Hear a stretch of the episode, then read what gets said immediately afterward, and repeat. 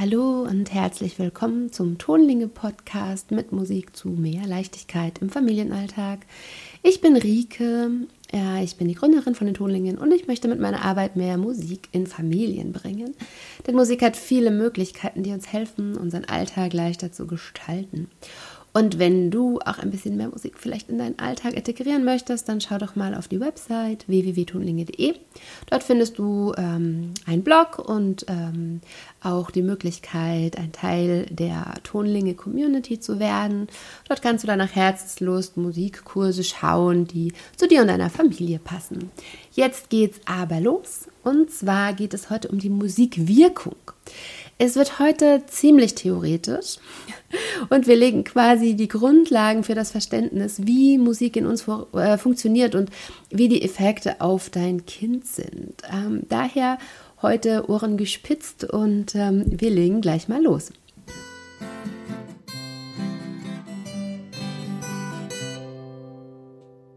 Die Musikwirkung auf den Menschen. Man kann sagen, über das Gehör verschaffen wir uns ein Bild über unsere akustische Umwelt. Ähm, allerdings ist dieses alleinige Umwandeln, das wissen wir wahrscheinlich alle, ne? Schallwellen, Nervensignale und dann hören wir was. Das ist ein bisschen zu kurz gegriffen. Es passiert dabei noch ziemlich viel. Auch wenn das viele Einzelheiten sind, finde ich, es lohnt sich da mal genauer drauf zu schauen, um zu verstehen, wieso Musik so wirkt, wie sie wirkt.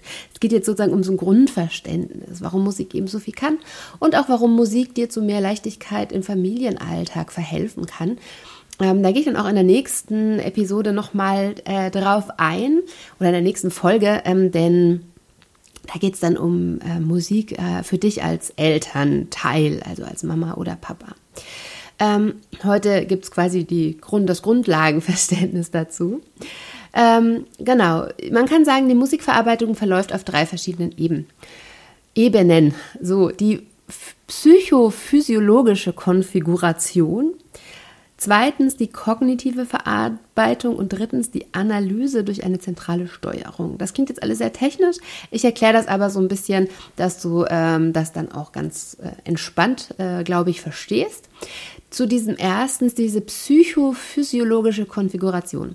Das ist eine unterbewusste Ebene oder unbewusste Ebene, die man äh, sich auch nicht bewusst machen kann. Es werden dann zum Beispiel akustische Reize identifiziert, also Töne von Nebengeräuschen getrennt und Musikinstrumente, SängerInnen oder SprecherInnen äh, unterschieden. Das heißt, wenn du ein Musikstück oder ein Lied hörst, dann geht das erstmal so automatisch ab, ohne dass du viel tun kannst. Ähm, ja, außer die Ohren zuzuhalten. Aber das ist eine unbewusste Ebene, äh, wo erstmal so eine, so eine Anfangsidentifikation sozusagen ähm, stattfindet. Danach kommt die kognitive Verar Verarbeitung. Diese Ebene ist bewusstseinsfähig, aber nicht bewusstseinspflichtig. Ähm, viele Musiker können hier zum Beispiel dann das tatsächlich schon einschalten und können dann verschiedene Töne oder so raushören. Als Nicht-Musikerin kann man das wahrscheinlich eher nicht. Ähm, und hier bei dieser kognitiven Verarbeitung gibt es drei, man nennt es Prozeduren, Prozedur A, B und C.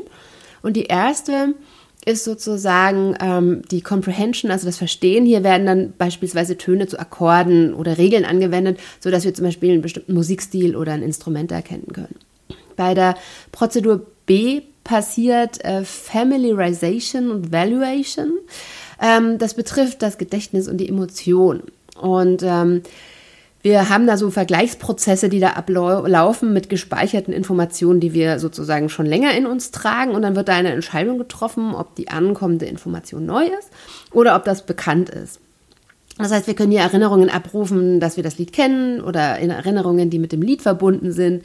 Zum Beispiel sowas wie ins Bett gehen, Zähne putzen, vielleicht die erste Liebe oder ähm, ein Buch, also zum Beispiel vielleicht hast du zu einem bestimmten Buch eine Musik gehört äh, oder Filmmusik, ne, die erweckt sofort irgendwie so diese Story wieder in uns.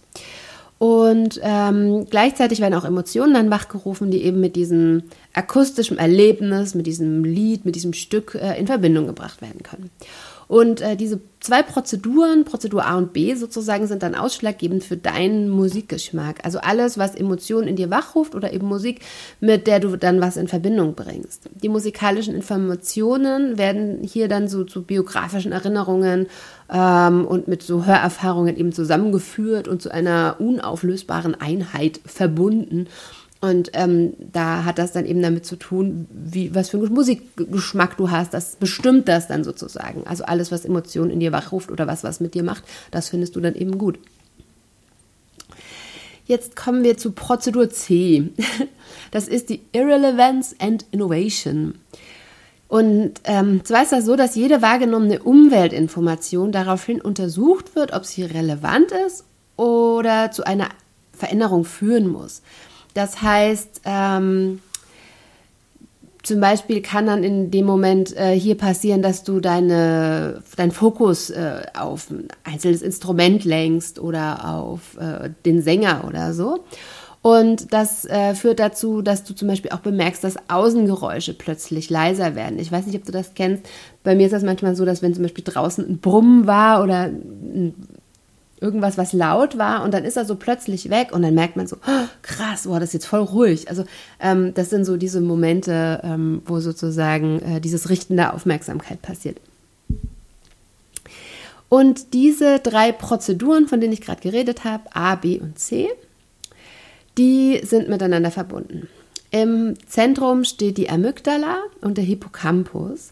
Und die beiden spielen eine bedeutende Rolle für zum Beispiel Langzeit- und Kurzzeitgedächtnis und hier treffen auch so alle vorverarbeiteten Informationen aus den Sinnesbereichen ein. Also egal, ob du tastest, was siehst, was hörst, das äh, kommt da alles rein. Und dieses äh, Amygdala-Hippocampus-System ähm, ist äh, das, mit dem ist das limbische System verbunden. Und von dem weiß man, ähm, dass es für unsere Emotionen zuständig ist. Also da entstehen unsere Emotionen. Die herausgearbeitete Information, dass eine Handlung ansteht. Also ähm, das heißt, wenn du merkst, es muss jetzt was passieren, also zum Beispiel, ähm, na, ich höre die Musik und mein Fuß fängt das Wippen an äh, und ich will jetzt tanzen, also diese herausgearbeitete Information deines Hirns äh, wird dann von dieser Amygdala ins basale Vorhirn, heißt das, äh, und von dort ins äh, motorische Zentrum zum motorischen Kortex weitergeleitet. Das heißt, du fängst das Tanzen an. Das heißt, ähm, da passiert total viel und innerhalb von Sekunden, ne? also oder nicht mal Sekunden, Bruchteilen von Sekunden, passiert da total viel, ähm, wenn wir hören. Also kriegen wir, wie ich schon gesagt habe, alles gar nicht bewusst mit. Ähm, und äh, na, plötzlich fängt dann dein Fuß so das Zucken an, wobei es vielleicht sogar Musik ist, die du gar nicht gut findest. Also das, dem können wir uns da gar nicht erwehren, weil das alles unbewusst passiert. Oder ähm, vielleicht ein paar Musiker kriegen es dann hin, das äh, voneinander zu trennen, aber das ist dann schon eher fortgeschritten, sagen wir mal so. Jetzt kommen wir noch zu dieser ähm, zentralen Steuerung. Jetzt haben wir es auch gleich geschafft. Die äh, zentrale Steuerung unserer Denkvorgänge und unserer kognitiven Prozeduren erfolgt bewusst. Das heißt, die, ähm, wir richten unser Bewusstsein auf bestimmte Prozesse. Na, also wenn man, wenn man das dann merkt, ähm, da ist ein Geräusch oder da ist Musik, dann fängst du an, ähm, da dein Bewusstsein drauf zu richten, zu bemerken und dann kannst du es ähm, verändern oder zum Beispiel der Musik lauter stellen, leiser stellen, rausgehen, dir die Ohren zu halten und so weiter. Ähm, das heißt, zum Beispiel, wenn wir merken, oh, das ist coole Musik, da will ich zu tanzen, dann stehst du eben auf und tanzt mit. Und das ist aber dann bewusst. Oder ähm, ja, es gibt Supermärkte, die ähm, nutzen das auch sehr gerne, nämlich ähm, die haben auch Musik an und die verleitet uns zum Beispiel zu mehr Kaufen. Und das ist aber wiederum unbewusst. Das Einzige, was man hier bewusst machen kann, ist mit äh, Gehörschutz reingehen oder mit eigener Musik, die wir uns aufsetzen. So, das war jetzt super viel Information in kurzer Zeit. Es gibt jetzt erstmal ein Lied zur Entspannung und äh, das heißt I Am und ist von Renée Sunberg. Sie hat es für ihre Tochter geschrieben, als sie mit ihr schwanger war.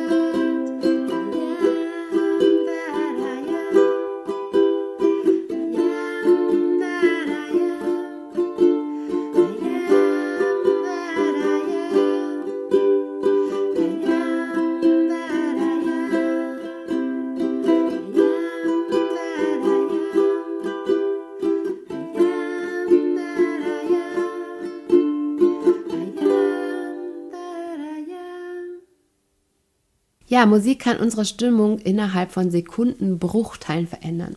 Sie kann die Seele erheben, Mitgefühl, Freude oder sogar Ekstase erzeugen und sie kann natürlich unser Herz aufleben, aufblühen lassen.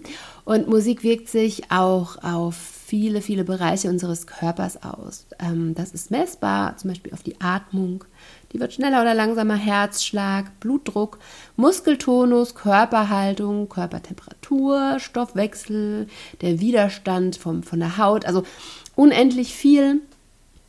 Und ähm, ja, man fragt sich so ein bisschen, wie können diese ganzen Punkte, das hängt ja alles irgendwie zusammen, aber ähm, wie kann da Musik irgendwie einwirken?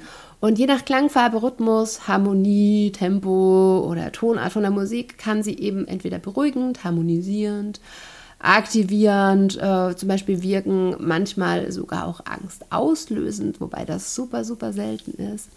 Und da kommen vor allem drei Wirkungsweisen zum Tragen. Erstens ähm, Vibration, also ne, man kennt das vielleicht aus, ähm, aus dem Club oder so, wenn da der Bass so krass vibriert, da hat man das Gefühl, boah, das geht das geht bis ins Herz oder bis in den Bauch. Also ähm, das sind Vibrationen, die sprechen natürlich den Körper an. Das gibt es auch, äh, wenn ich spiele sehr gerne Gitarre zum Beispiel, ähm, auch vor allem, weil das Instrument an meinem Körper ist und weil ich das ganz direkt spüre. Ich spüre die Vibration an meinem Bauch so und ähm, das finde ich eben total schön. Auch äh, wenn man singt, also auch wenn Männer singen, oft, wenn die, weil die so eine tiefe Stimme haben, ne? Und dann brummt das so und dann vibriert alles und ähm, das finde ich zum Beispiel total schön. So als Idee, ähm, vielleicht, äh, wenn du Papa bist oder der, der, Papa von deinem Kind, dass er sich einfach mal mit dem Kind hinlegt und einfach mal so ähm, einfach ein A so summt und dann merkt man so den ganzen Körper, der vibriert dann. Das ist, ich, ich finde es total beruhigend und wunderschön. Genau, also das war die erste Wirkungsweise, diese Vibration. Dann haben wir natürlich ähm, die Emotionen, die bieten natürlich einen super Zugang zu äh, unserer Seele, sage ich mal. Die sind einfach wie, ähm, ja, es öffnet uns und wir fangen das Weinen an oder wir werden glücklich. Heißt, wir haben da einen sofortigen Zugang über die Emotionen äh, und die Musik, die da eben einwirkt. Ja, und dann haben wir, ich nenne es mal Ordnung und Harmonie. ähm, genau, es gibt uns so eine gewisse Struktur und es kann auf so geistiger Ebene vielleicht Blockaden abbauen und ähm, so eine innere Balance wiederherstellen. Vielleicht auch einfach, weil wir so na, irgendwie uns entspannen können und weil wir im Hier und Jetzt sind und dadurch wirkt das einfach so zusammen. Ähm, das Spannende, was ich tatsächlich finde, was äh, über ähm, verschiedenste Kulturen hinweg ist, dass äh, Musik mit einem regelmäßigen Rhythmus und harmonischen Klängen, gleichbleibend langsamem Tempo, äh, meistens auf alle, also auf alle Menschen im Prinzip beruhigend wirkt. Es gibt ein paar Menschen, die da eher unruhig von werden. Ähm, das hat aber eigentlich eher mit zu tun, dass so diese Ruhe, äh, die wir uns häufig nicht gönnen, sondern immer dieses jetzt noch schnell das und noch schnell das, dass uns ähm, dann, wenn wir in so einen Moment der Ruhe kommen, dass uns das dann einfach eigentlich eher stresst, weil wir es nicht gewohnt sind oder weil wir das nicht zulassen können. Und im Normalfall aber entspannt uns eben diese langsame Art der Musik. Unsere Atmung wird dann tiefer und länger und sie passt sich auch oft dem Tempo der Musik an. Ähm, und dadurch wird dann auch der Herzschlag langsamer. Das macht man oft auch in der Musiktherapie, wenn man mit Menschen arbeitet, die ähm, ja nicht mehr ansprechbar sind zum Beispiel. Dann ähm, passt man die Musik an deren Atemfrequenz an und ähm, kann dadurch äh, quasi die Atmung stimulieren, also schneller oder langsamer werden lassen. Damit äh, sinkt dann auch der Blutdruck und die Körpertemperatur. Und letztendlich können sich dann auch so Muskeln von einer hohen Spannung befreien. Und äh, der, sogar der Stoffwechsel reguliert sich. Also es passiert super, super viel so im ganzen Körper. Ja, das beste Beispiel ist natürlich wie immer ein Baby. So ein Wiegenlied ähm, kann einfach super gut funktionieren, um das Kind zur Ruhe zu bringen. Ähm, und da ähm, das Wiegenlied, das ist ja meistens auch genau so ein Lied, ne, was einen sehr gleichbleibenden Rhythmus hat, was eher ruhig und getragen ist, harmonische Melodien und dann natürlich noch die vertraute Stimme von dir als Mama oder Papa ist natürlich ähm, super gut, um ein Kind zu beruhigen und ähm, zum Einschlafen zu bringen. Genau, Musik wird auch, wie ich vorhin schon kurz gesagt habe, im therapeutischen Bereich eingesetzt. Da ich ja selbst Musiktherapeutin bin, kann ich quasi ein Lied davon singen. Ähm, das passiert natürlich in vielerlei Hinsicht, in somatischen Kliniken, ähm, in der Altenpflege, bei Menschen, die Demenz haben, ähm, also in allen möglichen Bereichen, ähm, in der Heilpädagogik zum Beispiel, also bei Menschen, die eine Behinderung haben. Also gibt unfassbar viele Möglichkeiten, Musik auch außerhalb der Familie einzusetzen. Und ähm, viele Forschungsergebnisse, auch jetzt eher der neueren Zeit erst, die belegen eben auch einfach diese positiven Wirkungen. Und ähm, oft hat man mittlerweile Musik in Zahnarztpraxen oder in Krankenhäusern, also vor OPs wird oft Musik jetzt sozusagen mitgegeben, um den Menschen einfach zu beruhigen und zu entspannen. Nachweislich lindert das Schmerzen, man braucht weniger Beruhigungsmittel, Ängste werden abgebaut, dem Stress wird entgegengewirkt. Ähm, genau, und natürlich ähm, auch in, während der Geburt ist Musik natürlich wahnsinnig hilfreich. Ähm, dazu wird es aber auch nochmal einen ähm, längeren Podcast, glaube ich, geben, weil das ist so ein komplexes Thema, die Geburt und wie Musik da unterstützen kann. Dem werde ich mich auf jeden Fall auch mal länger widmen. Ja, jetzt gib dich einfach mal dem nächsten Lied hin. Ich habe ein Stück auf der Marimba dabei für dich heute zur Entspannung und äh, zur Ruhe. Ähm, ich mag äh, diese Marimba-Klänge ja total gerne und kann dabei zum Beispiel super entspannen.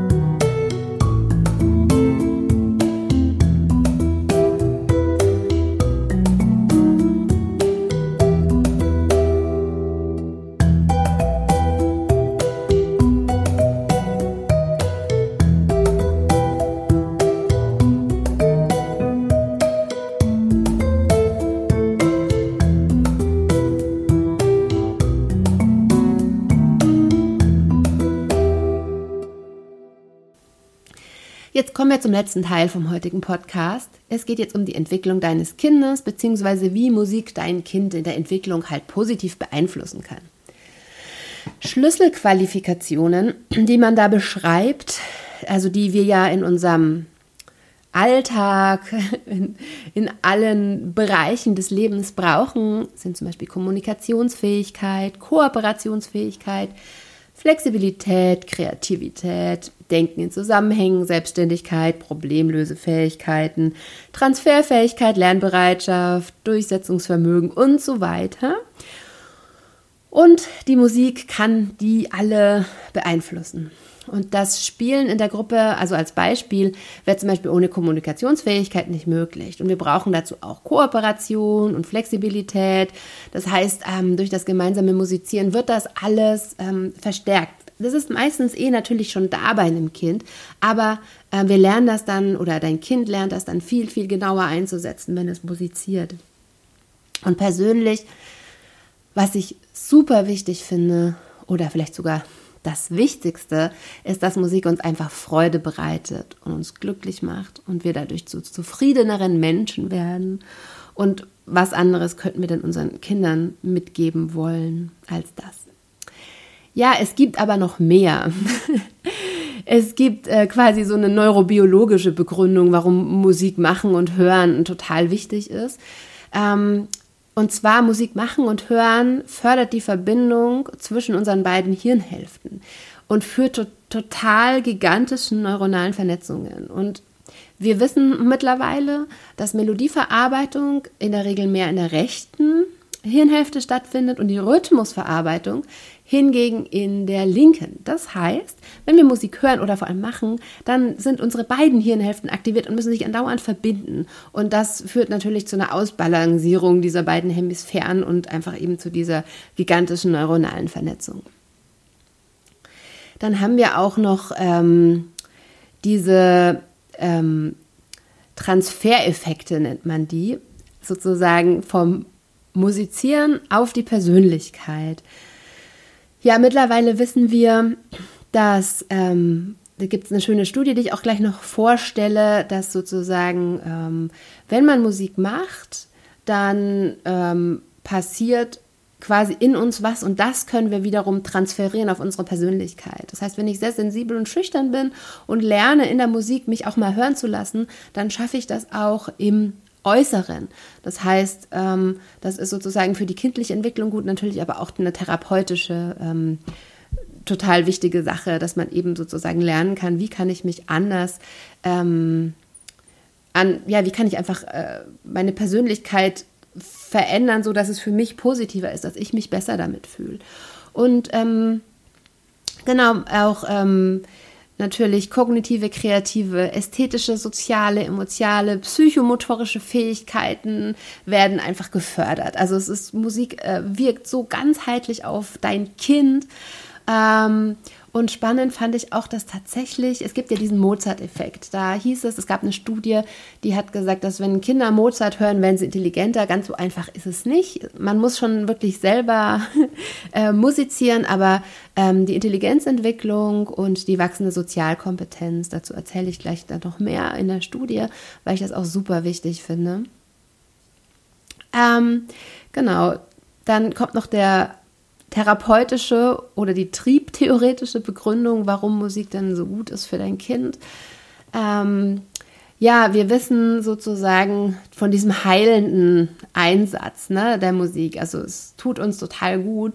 Und ähm, es ist ja keine Frage, es musiziert quasi in jedem Kind, ob es das weiß oder ob es das will oder auch nicht. Aber es passiert einfach. Wir müssen das zulassen und es ist, ähm, man muss halt aufpassen, ähm, dass man das einfach nicht unterbindet, sondern Musik ist so wahnsinnig wichtig, dass da eine eine Förderung im positiven Sinne. Also nicht im Sinne von, du musst da viel Leistung erbringen, ist da wichtig, sondern im Sinne von, wir haben viel Spaß miteinander. Und dann ist das, ähm, dann geht das Lernen ja auch irgendwie so wie von selbst. Es gibt eine Studie über das Singen von ähm, Kleinkindern.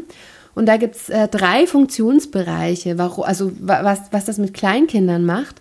Und zwar erstmal die Bewältigung negativer Gefühlslagen. Also das heißt, Kinder singen tatsächlich oft, wenn es ihnen scheinbar ähm, so von alleine, ne? also sie, sie, merken, das ist eine Regulierung, die ich da für mich habe. Ähm, und dann machen das Kinder oft so automatisch. Und ähm, sie energetisieren sich auch dadurch, durch ähm, das Singen. Also quasi auch positive äh, Gefühle können dadurch einfach hervorgerufen werden.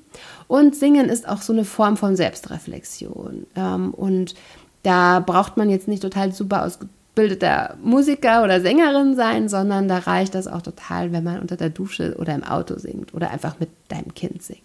Und eben für Kinder ist das auch total spannend, weil sie sich dadurch selber ganz anders wahrnehmen, wenn sie singen. Und ähm, ich habe jetzt noch ein Lied dabei.